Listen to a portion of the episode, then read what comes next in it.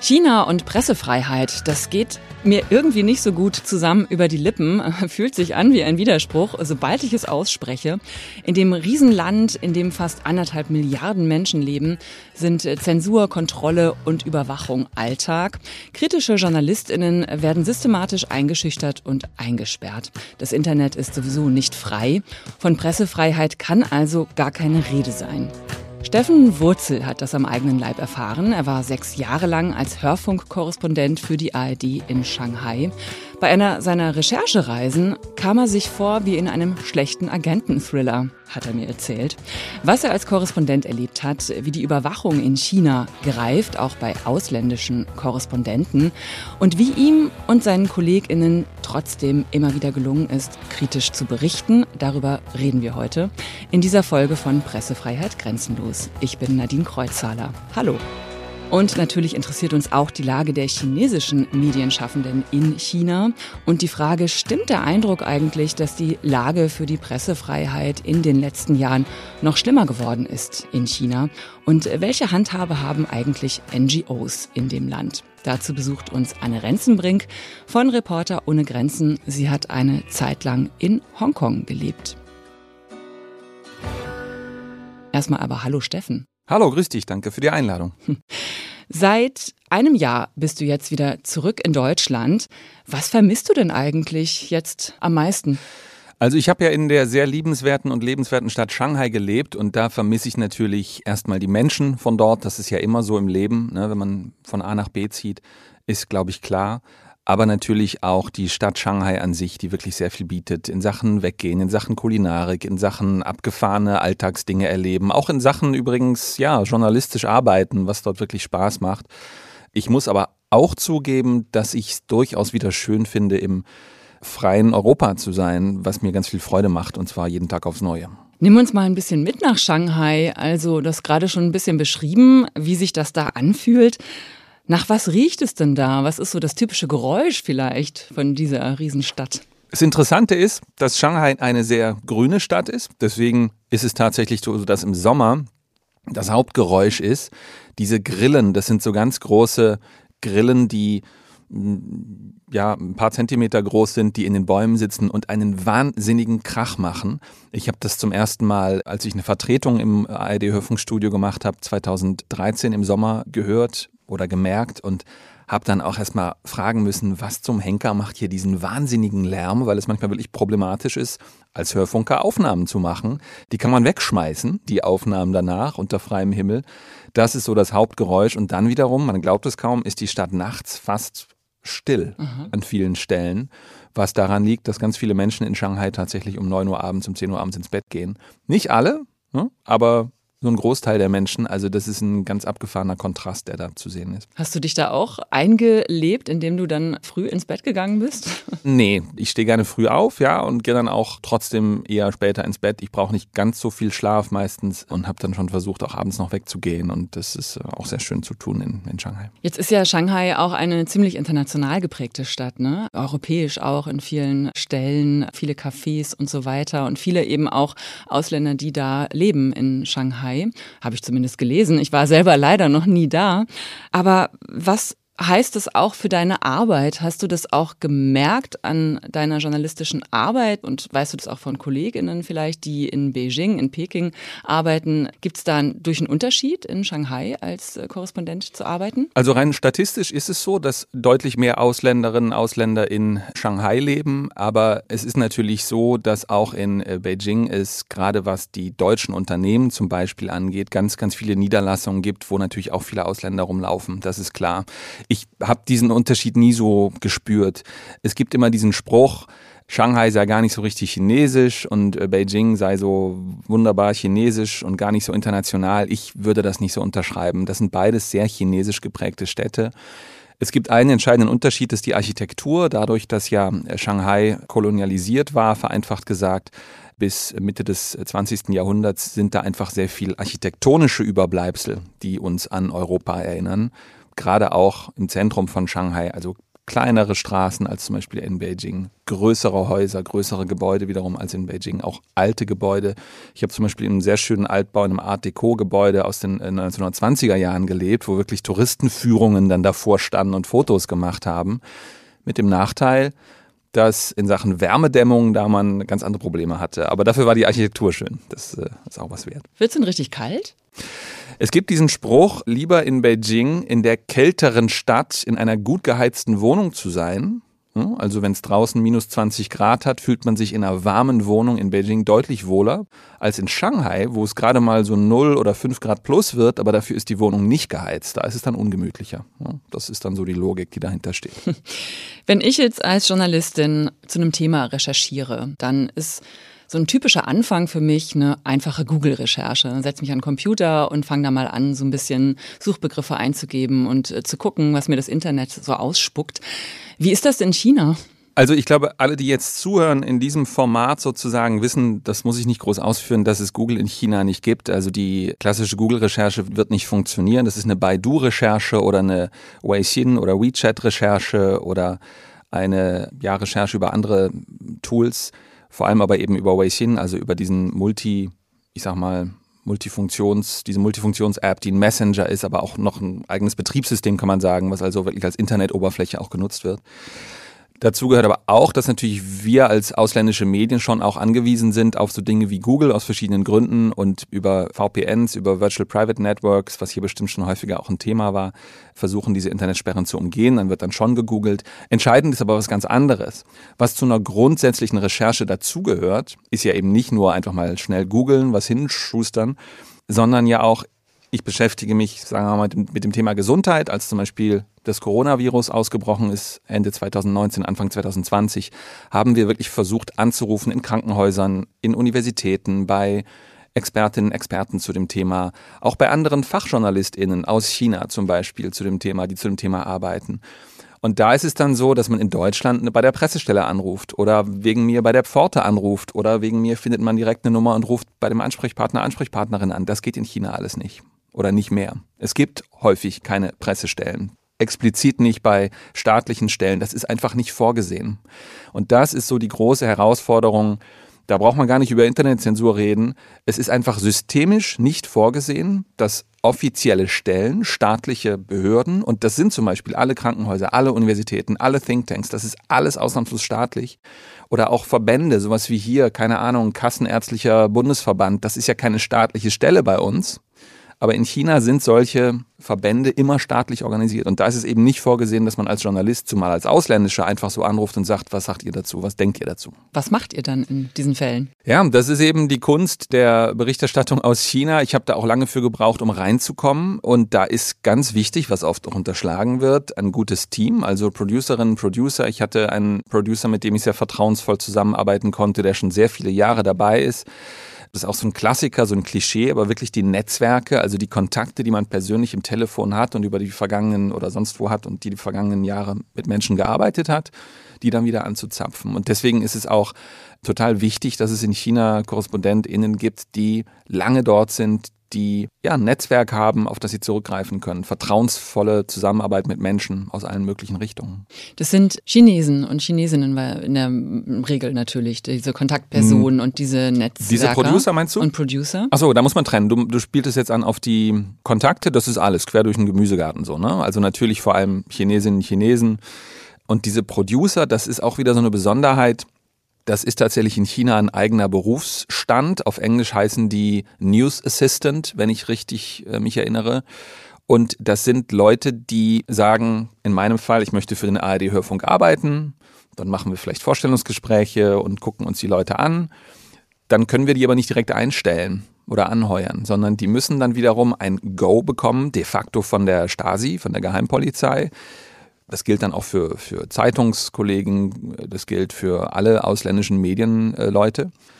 Und die können diese Leute nicht einstellen, das muss eben die Stasi abchecken und dann, wenn das Go kommt, das kommt auch nicht immer, werden die eingestellt bei einer zwischengeschalteten wieder staatlichen Behörde.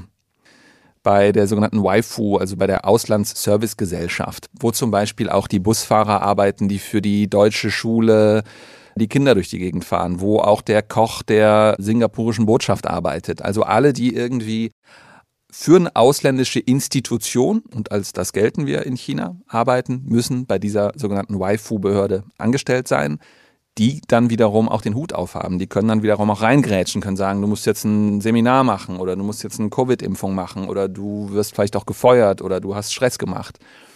Das zeigt schon, dass das Arbeiten, das war jetzt eine große Ausführung, aber dass das Arbeiten wirklich kompliziert ist. Das klingt total tricky und sehr kompliziert. Und vor allem frage ich mich dann auch, wenn das alles so, natürlich ist es logisch, dass das alles staatlich irgendwie kontrolliert wird.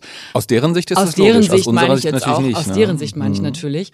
Aber ich wollte ja auch durchaus an kritische Informationen kommen Ja. oder halt auch mal investigativ irgendwas recherchieren. Das ist ja dann total schwierig, wenn die Netzwerker, die eigentlich so Kontakte herstellen, halt auch schon, also na klar, kontrolliert werden. Das ist ja Also das sind jetzt ja zwei Sachen, die du angesprochen hast. Kritisch arbeiten, ja. Ich hoffe, auch das schaffen wir. Und ich glaube so, wir als deutsche Medienvertreterinnen, Vertreter sind nicht berühmt für unkritische Berichterstattung aus China. Das kriegen wir schon gut hin. Investigativ zu arbeiten in China ist fast unmöglich, weil es wirklich einen fast schon geheimdienstlichen Aufwand erfordert. Und das wiederum ist der Grund, warum viele internationale Medien, also zum Beispiel Economist oder auch Wall Street Journal, die einen ganz tollen Job dort machen, Financial Times, die hervorragend arbeiten, oder auch Nikkei, japanisches Medium, Straits Time aus, aus Singapur, englischsprachig auch, die machen ganz viel China-Berichterstattung aus den USA, aus Großbritannien, aus Singapur, aus Japan oder aus Südkorea und gar nicht mal so mehr viel aus China raus, weil das so schwierig ist. Also das ist übrigens das, was in Deutschland noch fehlt. Es gibt ganz wenige China-spezifische Berichterstattung aus Deutschland. Ne? Also so eine Art Fachredaktion China. Also beim Handelsblatt zum Beispiel gibt es eine sehr geschätzte Kollegin, die ganz viel China covert aus Berlin. Es gibt China Table in Berlin, die das jetzt ja auch machen. Aber sagen wir mal, das Bewusstsein dafür, dass man auch China-Berichterstattung machen muss, meiner Ansicht nach, außerhalb der Grenzen, das ist noch nicht so da bei uns im Vergleich zu anderen Ländern. Das ist ja meiner Beobachtung nach mehr geworden, als die Corona-Pandemie es verhindert hat, dass man überhaupt nach China reisen konnte oder aus China nach Deutschland einreisen konnte. Da ist es meiner Meinung nach so ein bisschen mehr geworden. Richtig, mhm. Also zwangsweise natürlich. Dass Übrigens auch mit dem russischen Einmarsch in der Ukraine Anfang des Jahres. Ja, genau, da gibt's bestimmt noch Nachholbedarf. Stichwort Corona-Pandemie. Die letzten zweieinhalb Jahre deiner Korrespondentenzeit in äh, Shanghai, die konntest du ja nicht ausreisen, weil du dann nicht wieder zurückgekommen wärst. Genau, vereinfacht gesagt ist es so. Genau. Mhm. Mittlerweile erscheint uns das ja alles etwas weit weg, hier in Deutschland zumindest. Ne? Die Corona-Pandemie, die Maßnahmen äh, sind alle nicht mehr da. Die äh, Maskenpflicht in den Zügen soll jetzt auch äh, fallen. Aber aus China erreichen uns eben gerade wieder also Nachrichten von massenhaften neuen Covid-19-Infektionen, äh, nachdem China eben die harten Lockdowns und auch die Null-Covid-Strategie fallen gelassen hat. Wie geht's dir denn hier jetzt in Deutschland, wenn du diese Nachrichten siehst, verfolgst? Du hast ja sicher auch noch Freunde dort in China. Ja, das war auch die letzten Wochen und Tage sehr, jetzt nicht dramatisch, aber schon abgefahren. Jede, und ich übertreibe jetzt nicht, jede und jeder Freund, die ich irgendwie kontaktiert habe, Kolleginnen und Kollegen in China, waren infiziert mit, mit der Omikron-Variante, die da gerade kursiert. Und zwar so von 0 auf 100. Und aus meiner Perspektive habe ich dann immer gesagt, gut zugeredet wird schon, du bist ja auch gesund und ge geimpft und weiß der Geier. Aber aus deren Sicht, aus Sicht von Chinesinnen und Chinesen, ist das halt abgefahren, weil die Regierung zweieinhalb, drei Jahre lang gesagt hat, das ist des Todes und wir lassen nichts durchkommen und die Leute, die nach China reinkommen, müssen mindestens zwei, drei Wochen in Zwangshotelquarantäne sitzen. Wir gucken, egal was passiert, dass dieses Virus hier nicht ausbricht und von heute auf morgen wird sozusagen, werden die Zügel losgelassen, wird gesagt, ja, ja, go for it, so, jetzt lassen wir es durchlaufen. Und das ist natürlich ein Paradigmenwechsel par excellence für viele, die ich kenne, schwer nachzuvollziehen. Wie hast du das denn eigentlich erlebt, als du in Shanghai warst? Ich glaube, da gab's später erst einen Lockdown, ne? Da warst du schon wieder hier. Ich habe jetzt auch in Vorbereitung, auf dass ich hier zu Gast sein darf, bei euch nochmal nachgeschaut. Am 7. Januar 2020 habe ich den ersten Bericht für den ARD Hörfunk rüber gefeilt. Wir haben schon zum Jahreswechsel 1920 auch drüber gesprochen, da bahnt sich was an. Aber so richtig geknallt, sage ich mal, hat es erst, als ich dann Anfang Januar, Mitte Januar 2020 in Hongkong war und eine meiner lokalen Mitarbeiterinnen, also unsere Schreibkraft, sage ich mal, unsere Assistentin, die schon kurz vorm Ruhestand ist, ganz hektisch getextet hat, bring mir alle Masken mit, die du in Hongkong bekommst. Und ich war dann auch in Macau und dann sagte sie auch, ja, versuche auch in Macau alles zu kriegen. Und ich habe diese Kollegin, diese tolle Kollegin immer sehr in Erinnerung als extrem relaxed und extrem wird schon alles gut gehen. Und als die sozusagen die rote Alarmglocke hatte, so habe ich gedacht, jetzt wird's ernst. Und natürlich gab es zu dem Zeitpunkt in Hongkong keinerlei Kojau, wie man sagt, also keine Masken mehr zu kaufen. Und als wir dann zurückkamen, war dann ein halbes Jahr lang nur Covid-19-Berichterstattung eigentlich. Also die Alarmglocken gingen dann bei dir auch an? Die gingen dann auch an, genau.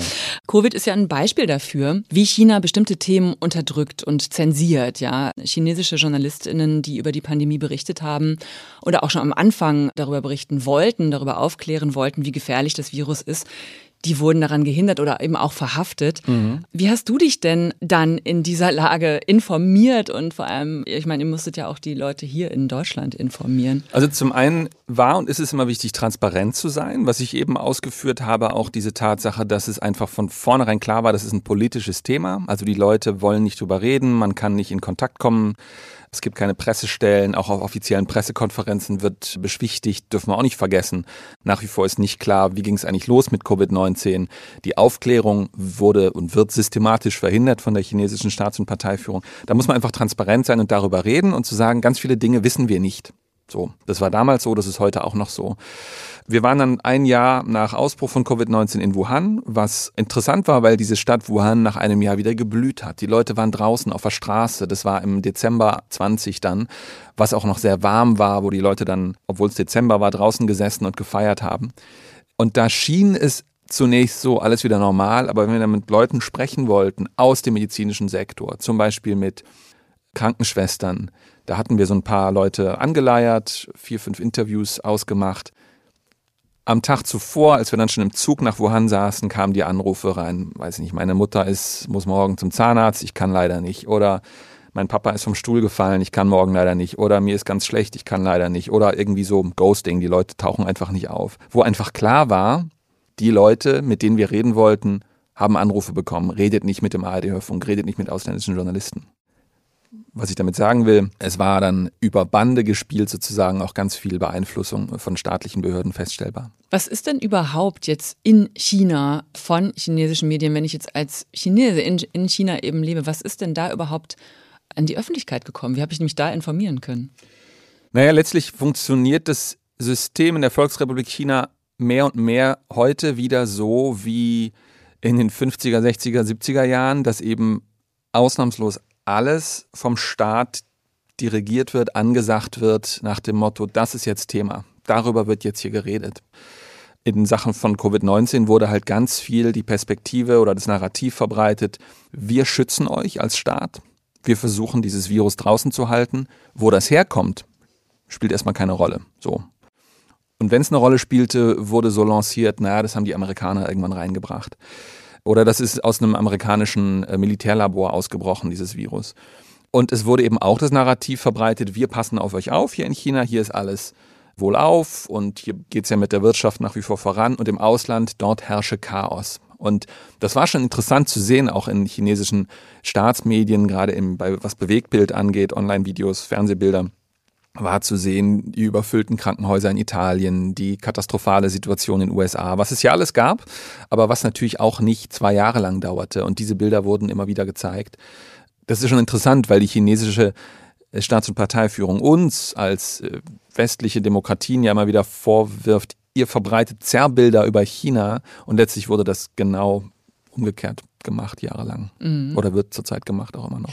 Ein anderes Thema, was uns ja hier in Europa und in Deutschland interessiert, ist der Klimawandel. China ist weltweit der größte Verschmutzer, wenn es um CO2-Ausstoß geht. Es kommt also stark auf China an, ja, ob wir den Klimawandel denn irgendwie noch umdrehen können oder nicht oder dem etwas entgegensetzen können.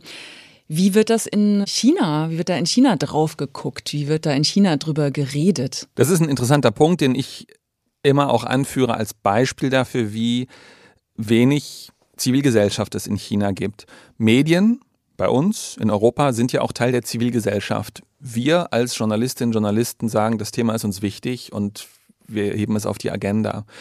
Zum Beispiel Klimaschutz, darüber wird dann berichtet. Und das ist irgendwie, alle haben eine Meinung dazu. Warum? Weil es in den Medien stattfindet. Ob man es jetzt gut oder schlecht findet, dass man Inlandsflüge macht oder Lützerath abbaggert oder weiß der Geier, ist ein anderes Thema. In China findet das medial nicht statt. Das Thema Klimawandel findet einfach nicht statt. Und das ist bemerkenswert auch ein Resultat eben der fehlenden Pressefreiheit in der Volksrepublik China, weil von staatlicher Stelle ist dieses Thema, das Thema wird für wichtig gehalten, davon gehe ich fest aus. Die Staats- und Parteiführung hat ja auch gesagt, bis 2060 wollen wir klimaneutral sein. Aber es wird über so Dinge wie, wie soll unser Energiemix aussehen oder wie sollen wir unsere Gebäude dämmen oder ergibt es Sinn, zwischen Beijing und Shanghai zu fliegen oder fahren wir lieber mit dem ICE? Darüber wird nicht diskutiert. Das ist nicht Thema. Und das ist für mich immer ein schönes Beispiel, um zu zeigen, die Medien spielen nicht nur eine Rolle, irgendwie die, keine Ahnung, jetzt ganz plakativ, die, die Menschenrechtsverletzungen darzustellen, sondern eben auch, um wichtige Dinge, die generell so in der Welt passieren, auf die Agenda zu heben. Und das findet in China nicht statt. Also Debatten einfach in die Gesellschaft genau. reinzutragen. Ne? Debatten zu transportieren, weiterzutragen. Und sowas wie Fridays for Future zum Beispiel kannst du natürlich vergessen. Das gibt es natürlich in China nicht. Ne? Aber tatsächlich sind ja auch Folgen des Klimawandels ja in China ja auch schon zu spüren, ne? Stichwort Überschwemmungen Absolut. und so weiter. Wird denn da irgendwie das in Verbindung gebracht oder? Wir haben dieses Thema immer wieder auch thematisiert und als Journalist, Journalist versuche ich immer wieder ja auch dann so Beispiele zu finden von, weiß nicht, dem Gemüsebauern, der mir dann erzählt, dass seine Ernte nicht mehr klappt. Und Wissenschaftler sagen dann, das hat mit dem Klimawandel zu tun. Ich habe oft so das Gefühl, dass das dann so in China sagt man dieses Mei-Banfa, also da kann man nichts machen. Und dass dann der, der Bauer sagt, ja, ist so, ich habe davon gehört, ja, es wird vielleicht wärmer, aber was ich selber damit zu tun habe als Mensch, als Teil der Gesellschaft, ist dann offen. Mhm die Regierung wird dann schon irgendwie handeln oder auch nicht. Wenn in China darüber nicht geredet wird und es sozusagen in der Gesellschaft gar nicht stattfindet, dieses Thema so als Debatte und Thema, dann hat das ja schon auch Folgen für uns. Ne? Ja, na klar. Dem ist nichts hinzuzufügen. Also ja. was ich noch vielleicht hinzufügen kann, ist, ich wundere mich schon, warum so Fridays for Future in Europa, in Deutschland dieses Thema China überhaupt nicht auf dem Zettel hat. Mhm. Der CO2-Ausstoß in China ist ja nicht nur der größte weltweit, sondern der steigt ja weiter. Mhm. Das steigt von Jahr zu Jahr weiter. Und da kann man dann schon die Frage stellen, ob es Sinn ergibt, immer, ich meine, ich halte es für sehr wichtig, vor der eigenen Haustür zu kehren, aber dann sozusagen die Frage zu stellen, im Großen und Ganzen, wo stehen wir denn da? Ne? So, und wer ist denn noch mit Verursacher. Das ist schon wichtig, finde ich. Erzähl mal noch vielleicht ein bisschen mehr aus deinem Alltag als ARD-Korrespondent in China. Du warst für den Hörfunk da, das heißt, du hast für alle ARD-Radiowellen, also aller Bundesländer eben, die hast du versorgt mit Berichten, Reportagen und Interviews, Hintergrundinformationen. Wie gut ist denn eigentlich dein Chinesisch? Ich bin kein Sinologe, habe also nicht den Chinesisch-Background, den andere Leute haben, die in China arbeiten als Businessleute oder als Journalistinnen, Journalisten oder sonst wie. Aber mein damaliger Chefredakteur hat mir tatsächlich 2013, 14, 15 so jeweils Crashkurse in Chinesisch spendiert zur Vorbereitung. Das war gut. Mein Chinesisch ist okay, um so durchzukommen um einfache Interviews zu führen, um einfache Gespräche zu führen. Aber ich könnte jetzt, sagen wir mal, zum Thema Wechselkursmechanismus kein Fachinterview führen auf Chinesisch. Und da war es dann immer wichtig, einen guten, vertrauensvollen Producer, Übersetzer dabei zu haben. Und dann gibt es ja auch noch Kantonesisch und Mandarin und verschiedene Dialekte. Genau, also Mandarin ist das, was man als Hochchinesisch bezeichnet, sagt man eigentlich nicht mehr so, aber Hochchinesisch genau, was mhm. man, wobei, also in Shanghai zum Beispiel spricht man komplett anderes Chinesisch als in Beijing. In Shanghai sprechen die richtigen Shanghaier auch nochmal eine eigene Sprache. Shanghainesisch, das ist nochmal ein ganz anderer Schnack, wortwörtlich. Und Kantonesisch ist auch nochmal eine ganz andere Sprache. Dieselben Schriftzeichen oder ähnliche Schriftzeichen, aber tatsächlich andere Sprache. In Hongkong und im, im Großraum Guangdong, Guangzhou, zumindest ähm, Teil von Guangdong, da spricht man auch Kantonesisch. Du hast ja gerade schon erzählt, ein bisschen von diesem Producer-Wesen im Korrespondentendasein und eben dem wichtigen Netzwerk auch in Kontakten im Land. Es war hier in diesem Podcast auch schon oft Thema. Natürlich ist es in vielen Ländern so, dass solche Kontaktpersonen oder Informanten oder wie auch immer Interviewpartner und eben aber auch Producer, mit denen man zusammenarbeitet, natürlich auch ja gefährlich leben. Ne? Total. In, in Mhm. einer Diktatur, wie China sie nun mal ist, wo Überwachung an der Tagesordnung ist und wo eben Menschen auch eingesperrt werden dafür, was sie schreiben und sagen. Wie bist du im Alltag damit umgegangen? Also auch mit diesem Wissen, wenn ich jetzt den oder die interviewe, kann es durchaus sein, dass ich diesen Menschen in Gefahr bringe. Das ist ein ganz wichtiges Thema, das auch oft unterschätzt wird hier, weil dass ich als ausländischer Journalist unter Beobachtung der Stasi in China stehe, ist klar, aber ich muss nicht damit rechnen, in Sippenhaft genommen oder dass meine Familie in Sippenhaft genommen wird oder dass ich Gift in den Tee gerührt bekomme oder dass ich aus dem Hochhaus gestürzt werde oder so oder, oder festgenommen werde und in den Knast sitze. Das ist nicht unmittelbar jedenfalls die Bedrohungslage. Aber unsere lokalen Mitarbeiterinnen und Mitarbeiter, die, das habe ich schon auch mitbekommen, haben richtig Druck. Also denen wird dann, denen wird gedroht. Die Stasi, die chinesische Stasi bedroht diese Leute zum Teil. Und zum Teil werden dann auch so Dinge gesagt wie, ja, deine, also so ein bisschen Mafia-mäßig kam mir das immer vor. So deine Familie, da wird die Familie ins Spiel gebracht und so, ne? Und es gibt ja zum Beispiel auch Fälle von chinesischen jungen Menschen, Studierende vor allem, die zum Beispiel in Australien oder USA anfangen zu bloggen über das, was in ihrer Heimat passiert, wo dann die Eltern behelligt werden. Stichwort Sippenhaft. Ja. Und dieser Punkt, Interviewpartnerinnen, Interviewpartner, aber auch lokale Mitarbeiter zu schützen, das ist in den letzten Jahren für alle immer wichtiger geworden. Und muss man mit großer Sorge sehen, weil natürlich die chinesische, das System halt, die, die Behörden wissen, dass sie da sozusagen Druck aufbauen können. Wie, wie könnt ihr das tun oder wie hast du das Man muss ein getan? Händchen dafür halten. Zum Beispiel, als ich in Xinjiang war im Juli 2021, haben die Kollegin, mit der ich dort war, und ich unsere lokalen Mitarbeiter überhaupt nicht mitgenommen. Also das haben wir dann wirklich zu zweit gemacht, also zwei Ausländer, eine Ausländerin, ein ausländischer Reporter, weil wir eben wissen, wenn wir da in Straßensperren kommen, wenn wir verfolgt werden, und das passiert ja alles, alles passiert, dann können wir mit unserer ausländischen Pressekarte nochmal ganz anders argumentieren als Chinesen, die dann mitgenommen werden und wir haben die getrennt voneinander befragt, so nach dem Motto.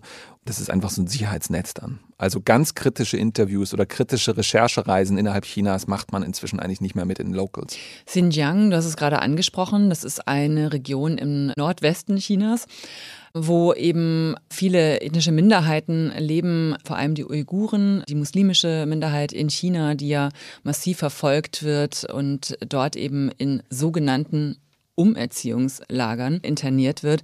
Dort bist du also hingereist. Das war eine deiner letzten großen Recherchereisen, hast du mir erzählt.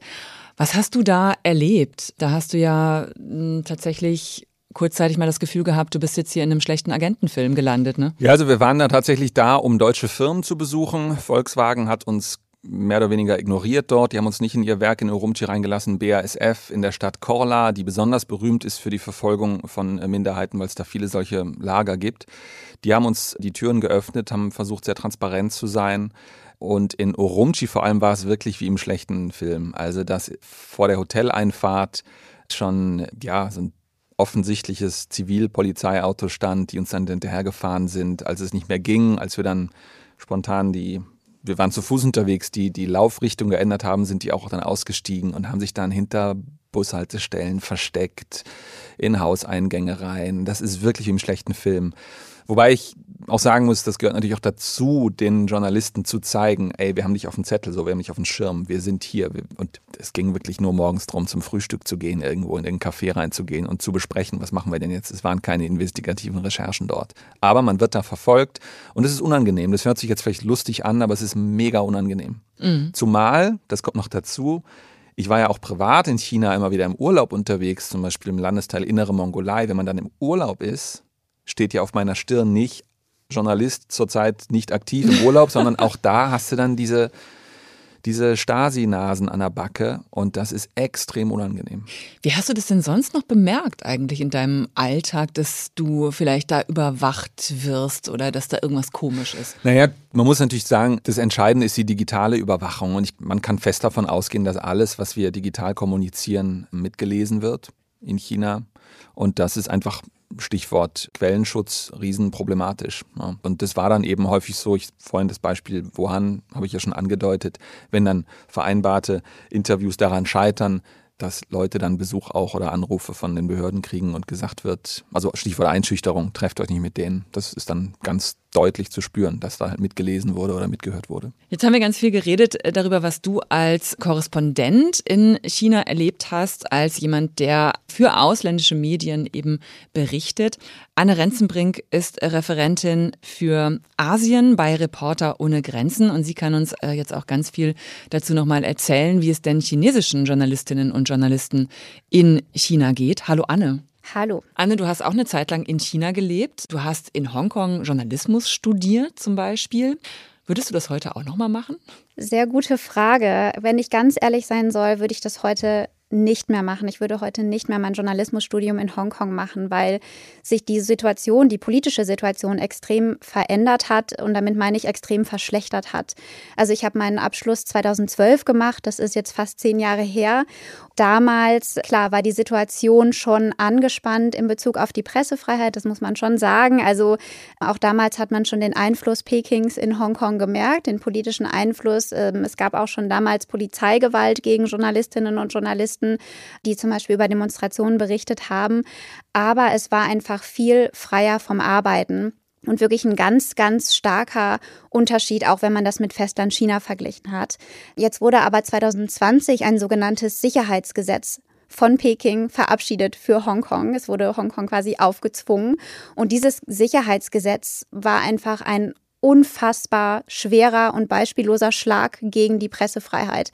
Der hat einfach fast alles kaputt gemacht.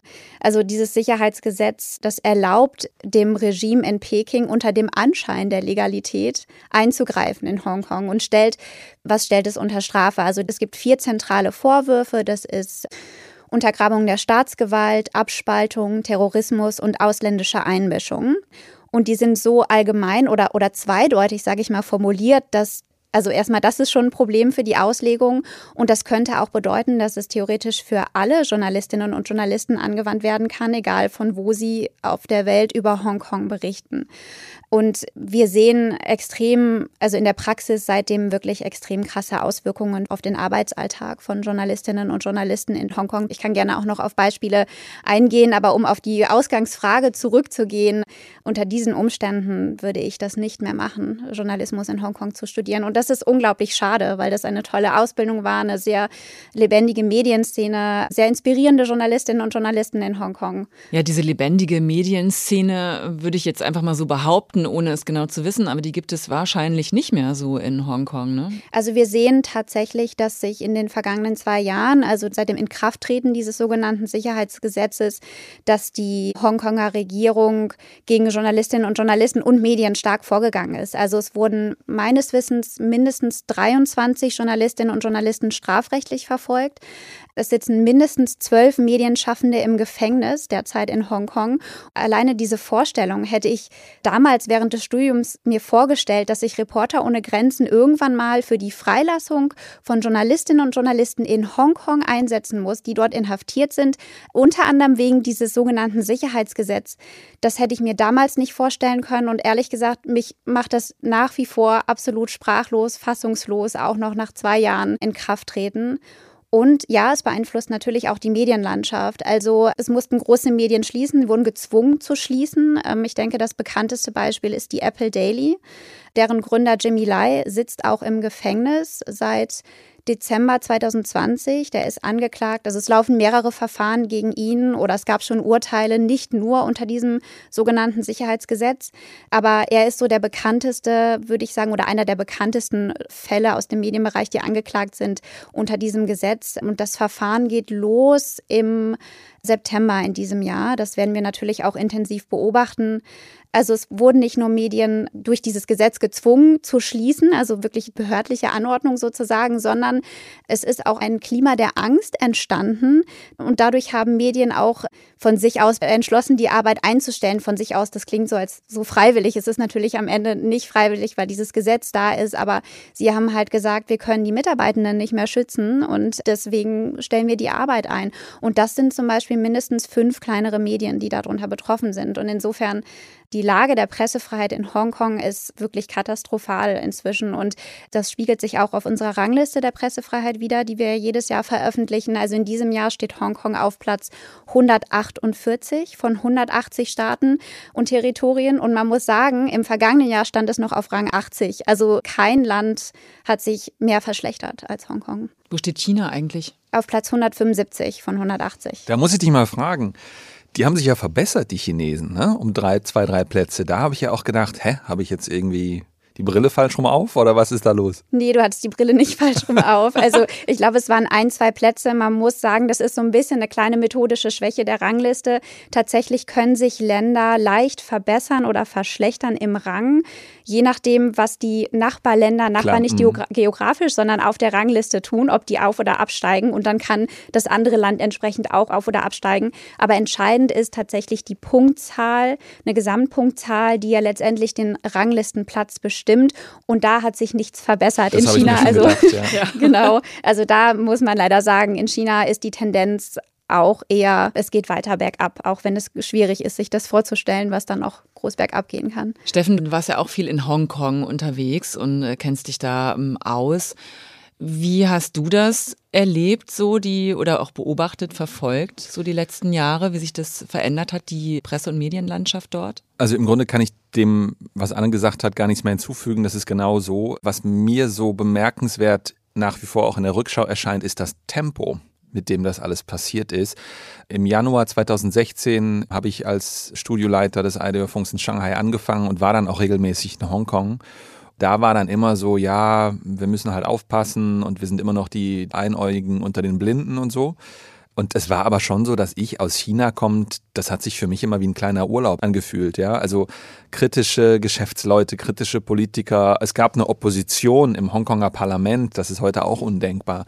Leute, die ganz offen gesagt haben, aus dem Parlament oder Parlamentsabgeordnete, wir sind gegen die Einparteienherrschaft der kommunistischen Partei in Beijing. Für sowas kommen die heute in den Knast, oder die sitzen heute im Knast. Nicht nur die kommen heute, die sitzen dafür im Knast für sowas auch journalistische Kollegen von Online-Medien oder aus Zeitungskollegen von dort, die berichten noch, die Zeitungen gibt es dann vielleicht zum Teil auch noch, aber die machen halt auch nichts Kritisches mehr. Oder viele fahren Taxi oder haben einen Bubble Tea Laden oder sind ausgewandert. Das können sich halt auch nicht alle leisten, auszuwandern. Dieses Tempo, in dem sich die freiheitlichen Rechte da verabschiedet haben, das ist bemerkenswert. Anne, du hast es ja auch gerade schon so ein bisschen angedeutet, dass auch einige Medienhäuser oder auch Zeitungen von sich aus, also natürlich nicht freiwillig, aber eben geschlossen haben, weil es für ihre Mitarbeitenden zu gefährlich wurde. Das ist ja auch so ein Stichwort, ist uns hier in diesem Podcast auch schon öfter begegnet, so Selbstzensur, ne? Also, dass man eben von vornherein dann vorsichtiger wird und einfach selber sich befragt, hm, mache ich das jetzt? Ist es das wert? Kann ich dieses Risiko eingehen? Welche Rolle spielt das? Das spielt natürlich eine große Rolle und ich denke, das hat man auch schon in den Tagen direkt nach Inkrafttreten dieses sogenannten Sicherheitsgesetzes gesehen, dass eine extreme Verunsicherung bei den Quellen und Gesprächspartnern da war. Und auch, das weiß ich auch von Leuten, die in Hongkong berichtet haben, dass die auch heute immer noch da ist. Also es ist natürlich zum einen die politische Einschüchterung, die da ist oder die politische Angst, aber auch jetzt mal ganz praktisch, wie ist Journalismus überhaupt möglich, wenn die Gesprächspartnerinnen und Gesprächspartner, mit denen ich zuvor, also vor Sommer 2020, relativ selbstverständlich, ich hatte ja gesagt, die Pressefreiheit war auch vorher nicht perfekt in Hongkong, Klar. aber eben doch deutlich freier, viel freier, wenn diese Gesprächspartnerinnen und Gesprächspartner plötzlich aus Angst vor ja, negativen Folgen nicht mehr mit mir reden wollen, wenn sie Interviews absagen, nicht mehr erreichbar sind.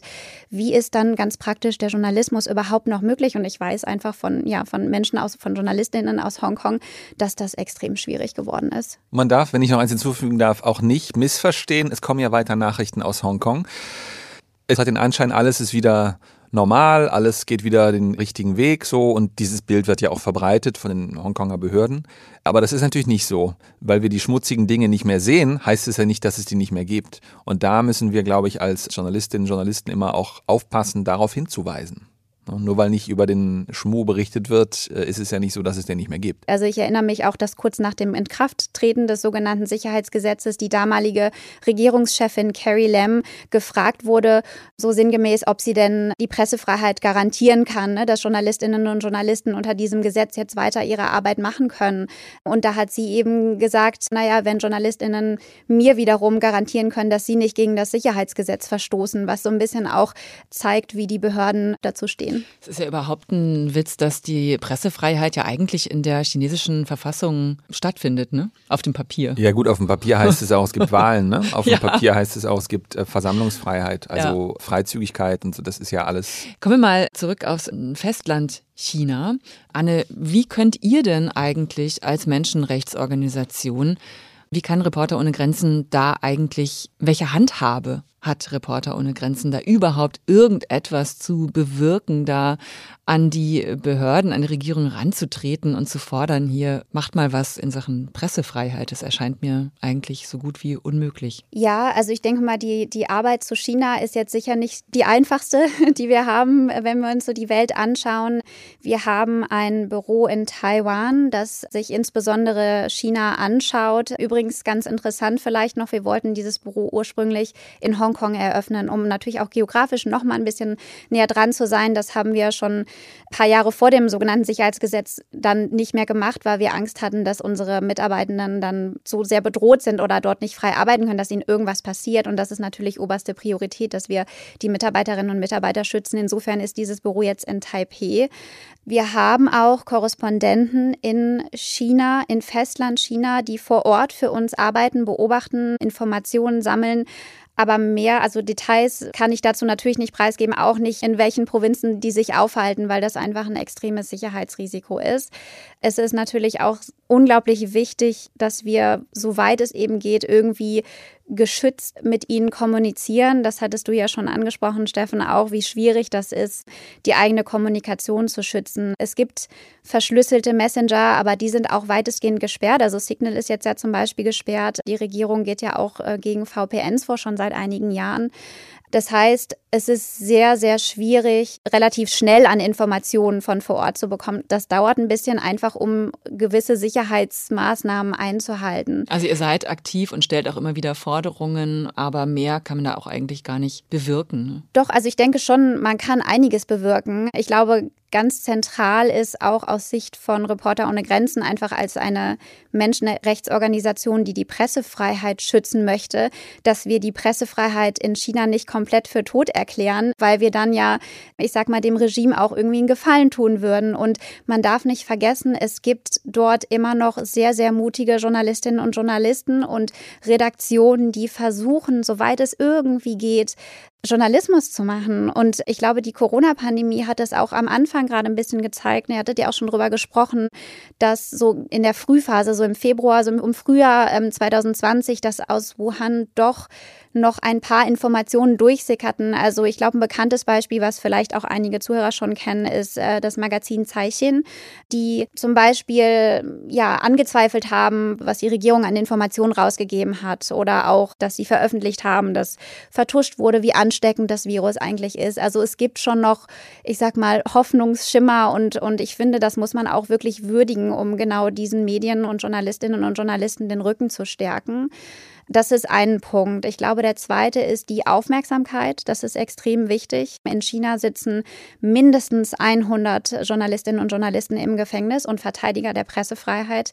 In keinem Land sind es mehr. Und viele dieser Namen sind hier einfach unbekannt. Viele Menschen haben noch nie etwas von, von den meisten dieser Namen gehört. Und ich glaube, das ist auch ein wichtiger Rolle, die uns zukommt als Menschenrechtsorganisation, dass wir die Fälle öffentlich machen und ihre Namen nennen und irgendwie eine, so die, die, die internationale Solidarität erzeugen. Also es gibt Fälle, die sind relativ bekannt. Ein Fall ist sicherlich die Journalistin Zhang Zhan. Das ist eine Journalistin, die auch in der, um wieder bei Corona zu bleiben, die in der Frühphase der Corona-Pandemie auch aus Wuhan berichtet hat. Sie war auch eine wichtige Quelle, sage ich mal, für auch internationale Beobachter. Also sie hat in, in Livestreams, ne, in so sozialen Medien berichtet über die Zustände zum Beispiel in Krankenhäusern, auf den Straßen und auch welche Schikanen Familien von Infizierten erlebt haben. Zhang Zhan, ich glaube, sie wurde dann im Mai 2020 festgenommen und zu vier Jahren Haft verurteilt.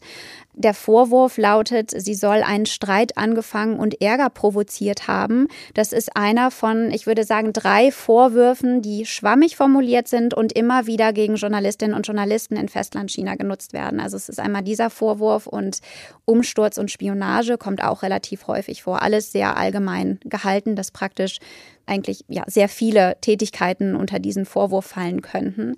Für Zhang Zhan gibt es viel Aufmerksamkeit international, was wirklich super ist, denn ihr Fall ist sehr brisant, sage ich mal. Sie ist in einen Hungerstreik, in einen teilweisen Hungerstreik getreten, hat ja dramatisch an Gewicht verloren und es ist wirklich inzwischen lebensbedrohlich. Und sie steht auch auf einer Liste, die wir führen von, es sind insgesamt 14 inhaftierten Journalistinnen und Journalisten in China, die im Gefängnis sterben könnten, weil sie entweder im Gefängnis misshandelt wurden oder werden oder weil ihnen die medizinische Versorgung verweigert wird. Und das ist leider etwas, was wir fast systematisch erkennen von in China inhaftierten Medienschaffenden, dass sie misshandelt werden oder dass sie nicht äh, die medizinische Versorgung bekommen, die sie brauchen aufgrund von Vorerkrankungen. Auf dieser Liste stehen aber auch Namen, die einfach hier noch nie jemand gehört hat. Und auch das ist wichtig, dass wir auf diese Fälle aufmerksam machen. Also ein weiteres Beispiel ist der Journalist Huang Chi. Der ist seit 2016 inhaftiert. Der wurde dann 2019 verurteilt zu zwölf Jahren Haft. Er ist bereits 59. Ihm wird vorgeworfen, dass er Staatsgeheimnisse ans Ausland weitergegeben haben soll. Also diese Vorwürfe, man sagt sie und dann klingen sie einfach so absurd. Und das ist es ja auch, weil das Einzige, was diese Kolleginnen gemacht haben, ist, ist Journalismus.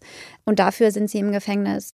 Und auch er, also er leidet aufgrund von auch vorherigen Haftstrafen an Vorerkrankungen. Er ist am Herzen erkrankt, an der Leber und der Niere und er bekommt nicht die medizinische Versorgung, die er eigentlich braucht. Und auch da haben wir Angst, dass er im Gefängnis sterben könnte. Er ist wirklich in Lebensgefahr. Und auch das ist natürlich eine Aufgabe, die wichtig ist, um die wir uns auch intensiv bemühen, dass wir äh, die Aufmerksamkeit schaffen.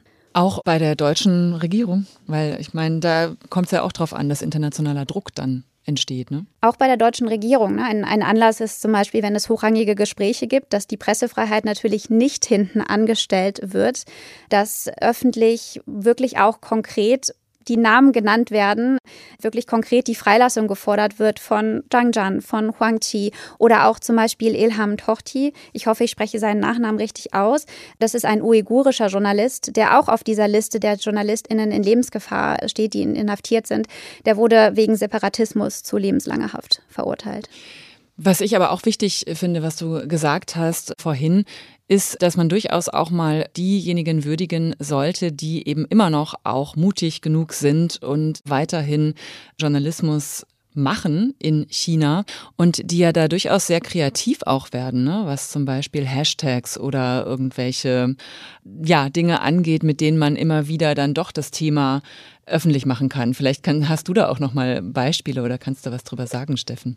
Ja, das ist immer so ein Katz-und-Maus-Spiel. Also da bin ich immer ein bisschen vorsichtig. Ja, es gibt diese Kreativität, die darf aber nicht dazu führen und versuchen einige auch in Deutschland zu sagen, naja, es ist ja gar nicht so schlimm mit der, mit der Bedrohung der Pressefreiheit, weil die kritischen Leute finden ja immer irgendwie einen Weg, die Zensur auszutricksen. Siehe die Videos, die es während der Covid-Lockdowns in Shanghai gab, die sind ja doch durchgekommen. Oder siehe die MeToo-Debatte in China, die wird ja im Internet doch irgendwie geführt geführt, obwohl sie von staatlicher Seite unterdrückt wird, massiv, wo auch übrigens Leute im Knast sitzen. Das ist natürlich so, weil die Zensur in China ja häufig über Algorithmen versucht. Algorithmen kann man immer ein Stück weit austricksen. Das ist bemerkenswert, das ist interessant. Stichwort MeToo, wo immer wieder durch Hashtags kreativer Art und Weise auch versucht wird, Aufmerksamkeit zu erwecken. Ich bin trotzdem der festen Überzeugung, es ist ein systemisches Problem in China, dass es nicht gewollt ist, dass es nicht erlaubt ist, sich frei zu äußern und das wird eben nicht besser. Trotz kreativer Versuche, die Zensur zu umgehen, das wird schlimmer. Ein Thema möchte ich noch anschneiden. Ich meine, wir könnten wirklich fünf Stunden hier sitzen und über China und die Pressefreiheit reden. Aber ein Thema wäre mir noch wichtig und zwar Reporter ohne Grenzen hat einen äh, Bericht veröffentlicht. Es ist schon eine kleine Weile her. Da geht es aber auch darum, dass eben China auch versucht, international durch den Aufkauf von Medien und so weiter eben da Kontrolle international zu bekommen, auch über, über die Berichterstattung über Medien. Was kannst du dazu noch berichten, Anne? Genau, grundsätzlich, was NGOs machen können, ist nämlich, dass wir, Stichwort Bewusstsein hier auch mehr in Deutschland zu China, dass wir wirklich nochmal betonen und darauf aufmerksam machen, dass die Einschränkungen der Pressefreiheit in China auch uns betreffen. Ja, Stichwort Klimawandel, darüber hatten wir gesprochen. Aber es geht nicht nur um die Einschränkungen innerhalb der Landesgrenzen. Also die chinesische Regierung, das Regime in Peking versucht auch Informationen im Ausland zu beeinflussen. Ja, die Berichterstattung zugunsten des Regimes. Das äußert sich durch ganz viele verschiedene Methoden. Also ich denke, ein bekanntes Beispiel, was vielleicht auch einige Zuhörerinnen und Zuhörer schon mal in der Hand gehalten haben, sind die Beilagen, die in auch renommierten Zeitungen beiliegen oder teilweise wurde das inzwischen nach Kritik auch eingestellt. Die nennt sich China Watch. Die wird geschrieben von Mitarbeitenden der Zeitung China Daily. Staatlich, chinesisch staatlich. Ne? Richtig, guter Hinweis, genau. Und insofern sind in dieser Beilage die wirklich renommierten Zeitungen wiederum beiliegen oder beilagen, ja, einfach Propagandainformationen, völlig unkritische Informationen. Sie liegen aber dann in einem renommierten Medium, dem man wiederum vertraut oder Glauben schenkt. Und das verleiht natürlich diesem Inhalt in dieser Beilage, in dieser völlig unkritischen Beilage eine gewisse Legitimität, mal ganz abgesehen vom finanziellen Hebel. Das ist ein prominentes Beispiel, aber auch, dass das Regime ganz stark am Ausbau der eigenen Medien arbeitet. Also sehr bekannt ist vermutlich CGTN, also der Auslandssender oder der englischsprachige Sender von CCTV, die wirklich auf mehreren Kontinenten Produktionsstandorte haben.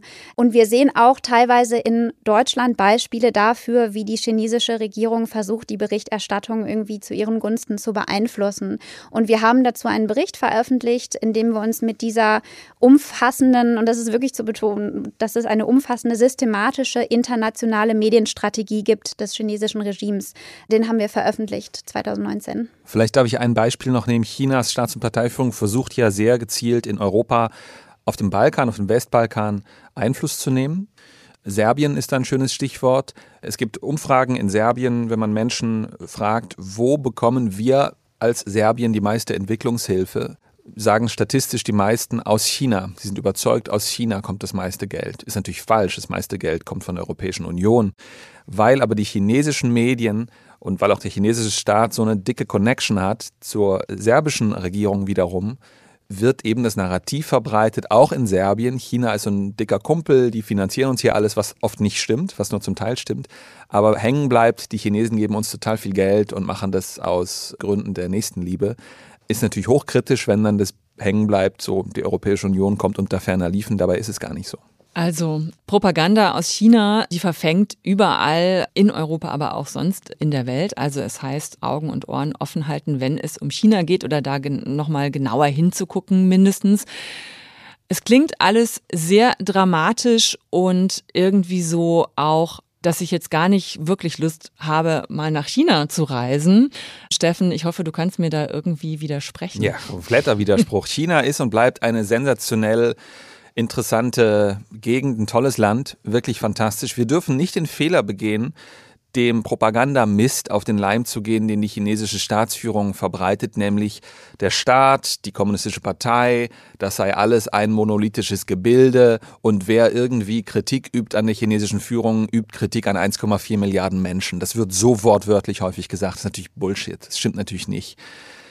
Die Chinesen, die Chinesinnen haben das Pech, in einer Diktatur zu leben. Es bleibt ja trotzdem ein tolles Land. Ich glaube, was wir tun müssen und tun können als Zivilgesellschaft, ist hinzuschauen, was dort abgeht. Deswegen ist es wichtig, dass es dort so viele Korrespondentinnen und Korrespondenten gibt. Deswegen ist es wichtig, das nehme ich durchaus so wahr, dass die Aufmerksamkeit auch in Deutschland für Dinge, die in China passieren, die Aufmerksamkeit wird größer.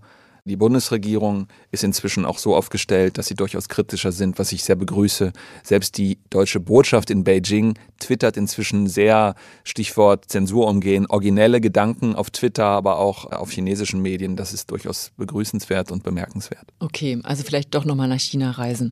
Dem kann ich nur 100 Prozent zustimmen. Vielen Dank. Steffen Wurzel, ehemaliger ARD-Hörfunk-Korrespondent in Shanghai hat sechs Jahre lang aus China berichtet, ist jetzt seit einem Jahr wieder zurück in Deutschland, hostet hier den ARD-Podcast Welt macht China und ist weiter als Journalist hier unterwegs. Und Anne Renzenbrink war auch hier Pressereferentin von Reporter ohne Grenzen für Asien. Vielen Dank euch Danke. beiden. Dankeschön.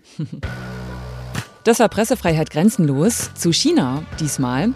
Vielen Dank fürs Zuhören und äh, wenn ihr diesen Podcast mögt, dann liked uns gerne auf den verschiedenen Plattformen oder hinterlasst uns auch gerne einen äh, Kommentar. Ihr könnt uns hören überall da, wo es Podcasts gibt, zum Beispiel bei äh, Spotify, bei Amazon Music, Apple Music, Deezer und allen möglichen anderen Plattformen. Ich bin Nadine Kreuzzahler und sage Tschüss.